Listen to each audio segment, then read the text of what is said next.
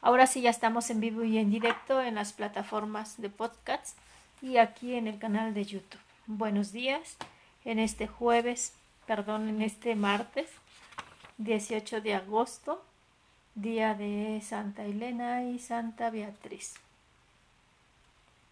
Fíjense aquí que en el misal no me marca la festividad de ellas.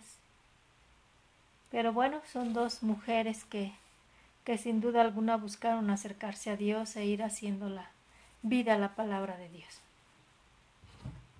Estoy viendo que el reflejo de, de la luz pega un poco. Esperemos que ya se esté mejor así.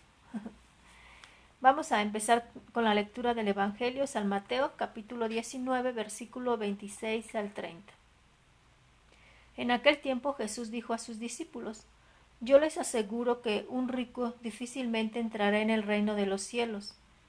Se lo repito, es más fácil que un camello pase por el ojo de una aguja que un rico entre en el reino de los cielos. Al oír esto, los discípulos se quedaron asombrados y exclamaron entonces, ¿quién podrá salvarse? Pero Jesús, mirándolos fijamente, les respondió Para los hombres eso es imposible, mas para Dios todo es posible. Entonces Pedro tomando la palabra le dijo a Jesús Señor, nosotros lo hemos dejado todo y te hemos seguido. ¿Qué nos va a tocar? Jesús les dijo Yo les aseguro que en la vida nueva cuando el Hijo del Hombre se siente en su trono de gloria, ustedes los que me han seguido se sentarán también en doce tronos, para juzgar a los doce tribus de Israel. Y todo aquel que por mí haya dejado casa, o hermanos o hermanas, o padre o madre, o esposa o hijos, o propiedades, recibirá cien veces más y heredará la vida eterna. Y muchos primeros serán últimos, y muchos últimos primeros palabra de Dios.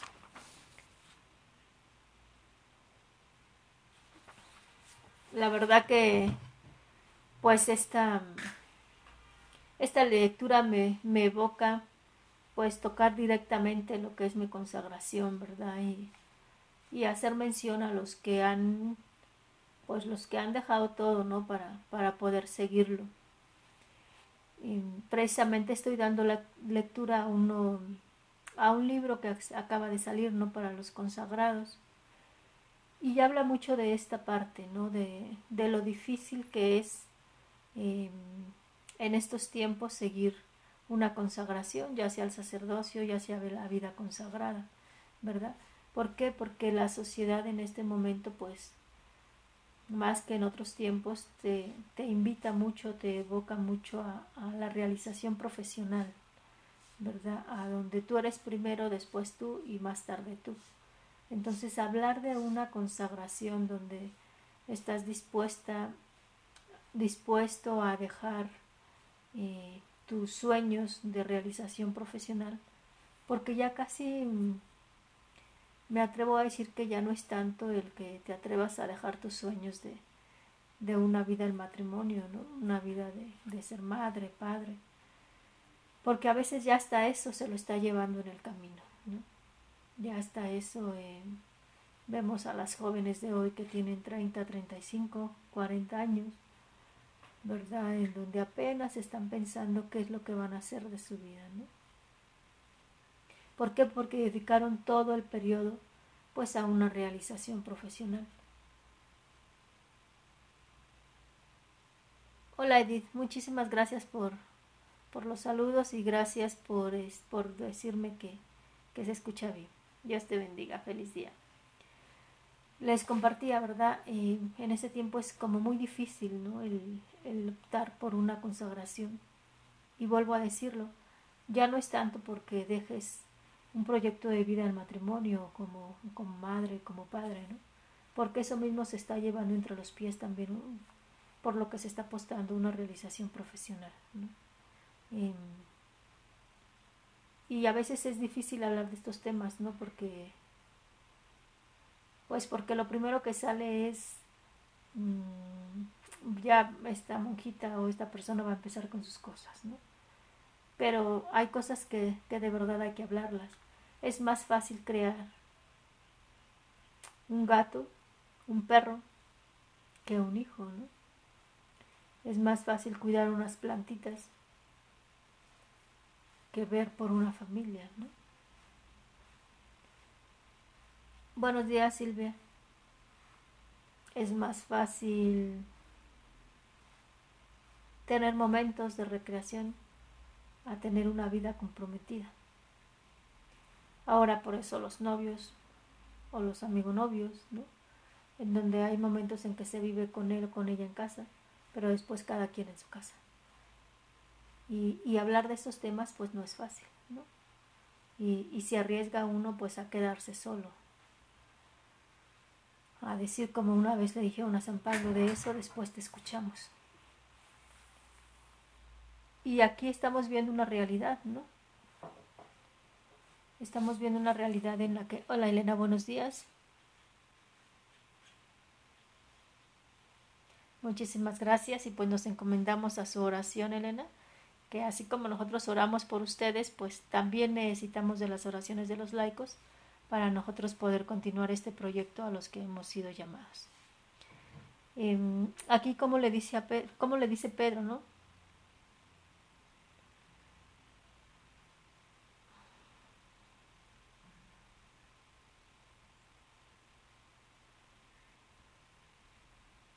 Dice entonces Pedro tomando la palabra le dijo a Jesús, Señor, nosotros lo hemos dejado todo y te hemos seguido. ¿Qué nos va a tocar?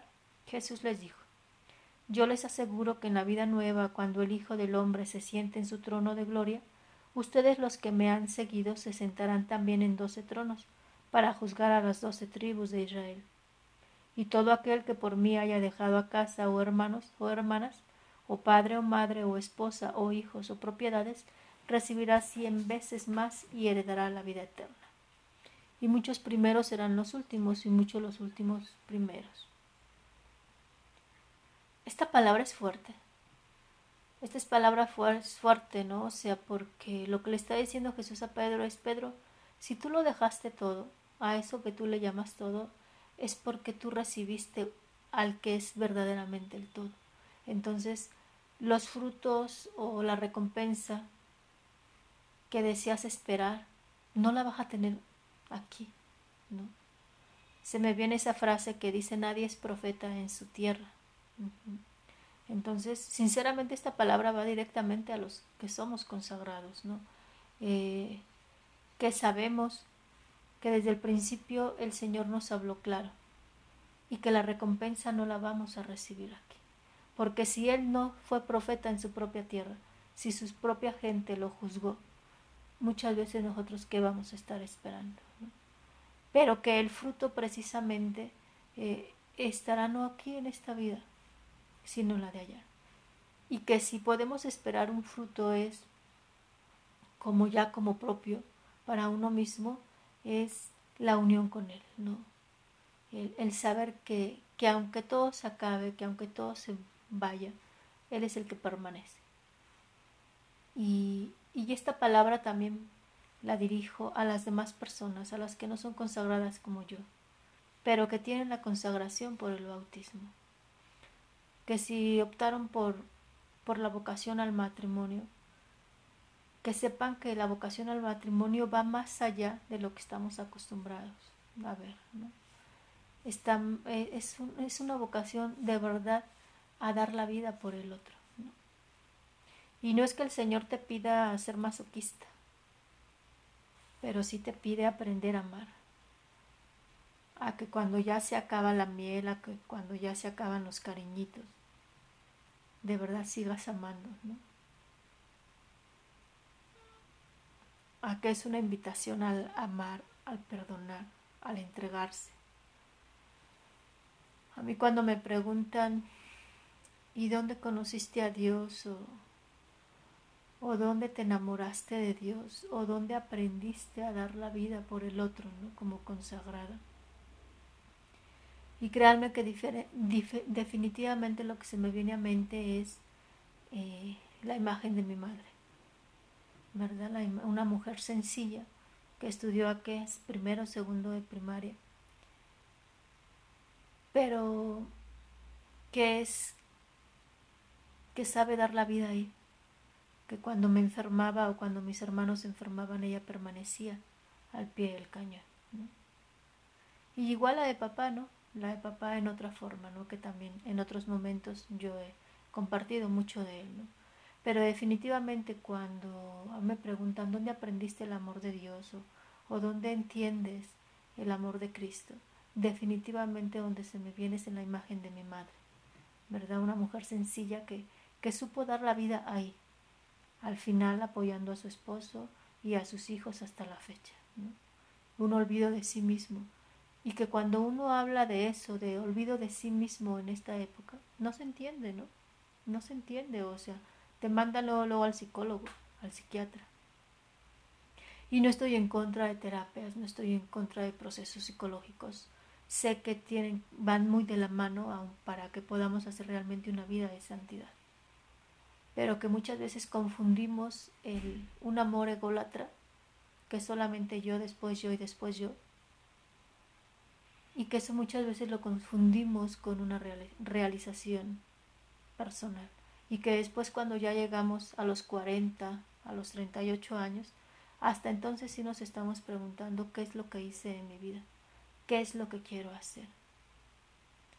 Entonces, yo creo que sí es una llamada de atención ¿no? a, lo que el Señor nos dice en este momento. Y como dice, eh, yo les aseguro que un rico difícilmente entrará en el reino de los cielos. Se lo repito, es más fácil que un camello pase por el ojo de una aguja que un rico entre en el reino de los cielos. Y esta parte de riqueza no se refiere nada más a la parte material, sino a la parte emocional, espiritual. Estamos apegados a tantos bienes, tanto materiales como, como de realizaciones, que entonces sinceramente no le damos cabida a Dios. Y solamente hasta cuando tocamos algo fuerte en nuestras vidas, como lo que ahora estamos viviendo en la pandemia, es cuando empezamos a cuestionarnos qué queremos de nosotros. O solamente cuando ya estoy viendo que mi matrimonio se está rompiendo.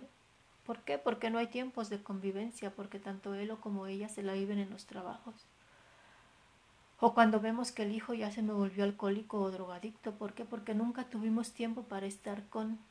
Pero sí le dimos el último modelo de carro, el último modelo de iPad, de celular. Y que cuando nos reclaman, lo que se nos ocurre decir es que siempre trabajé para dártelo todo. O cuando vemos que el esposo tiene un amante o la mujer tiene un amante, ¿no?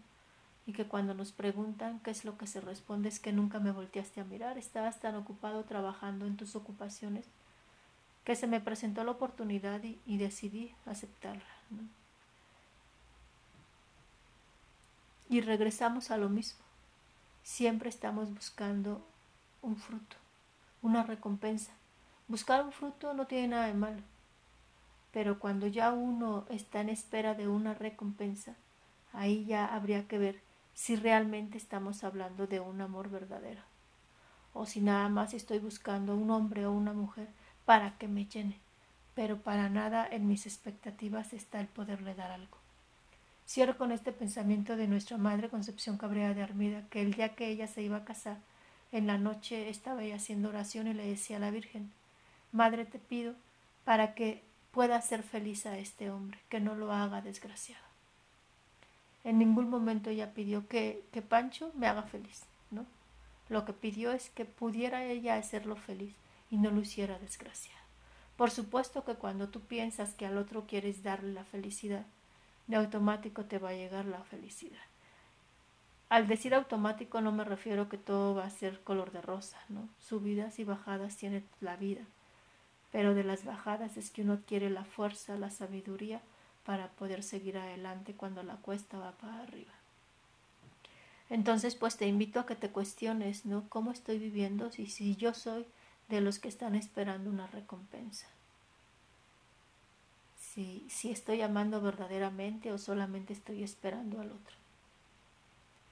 Pues tu hermana María Guadalupe Ortega Sánchez, religiosa de la Cruz, te invito a que compartas estos podcasts, estos videos, si en algo te están ayudando y a que dejes también tus comentarios. Recuerda que la fe compartida crece. Dios te bendiga.